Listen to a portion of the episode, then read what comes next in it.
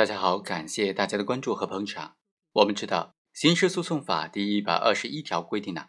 对于某些重大的案件，比如说对于可能判处无期徒刑、死刑的案件，或者是其他的重大犯罪案件，在讯问的过程当中，应当对讯问过程进行录音或者录像。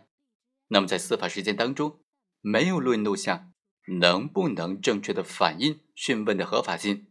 就能不能以这个点来要求法院否定这份供述的真实性、合法性和有效性呢？今天就给大家介绍这样一个案例，看看法院是怎么样来分析这个问题的。应当录音录像却没有录音录像，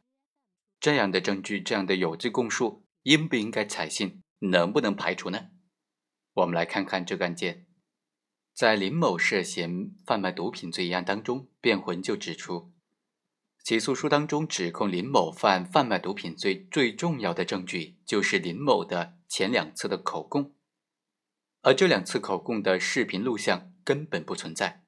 所以根据刑事诉讼法的规定，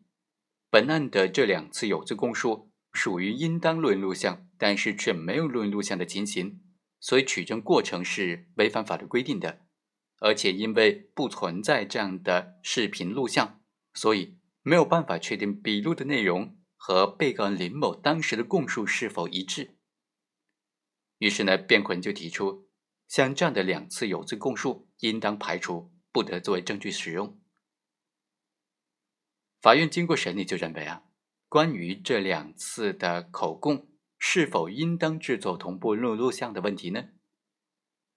刑事诉讼法第一百二十一条明确规定，侦查人员在讯问犯罪嫌疑人的时候。可以对讯问过程进行录音或者录像。对于可能判处无期徒刑、死刑的案件或者其他重大犯罪案件，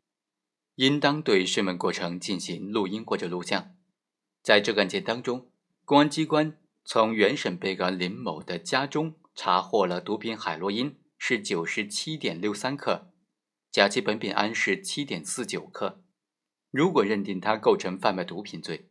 根据刑法第三百四十七条的规定，是属于应当适用判处有期徒刑十五年、无期徒刑或者死刑，并处没收财产的法定刑案件。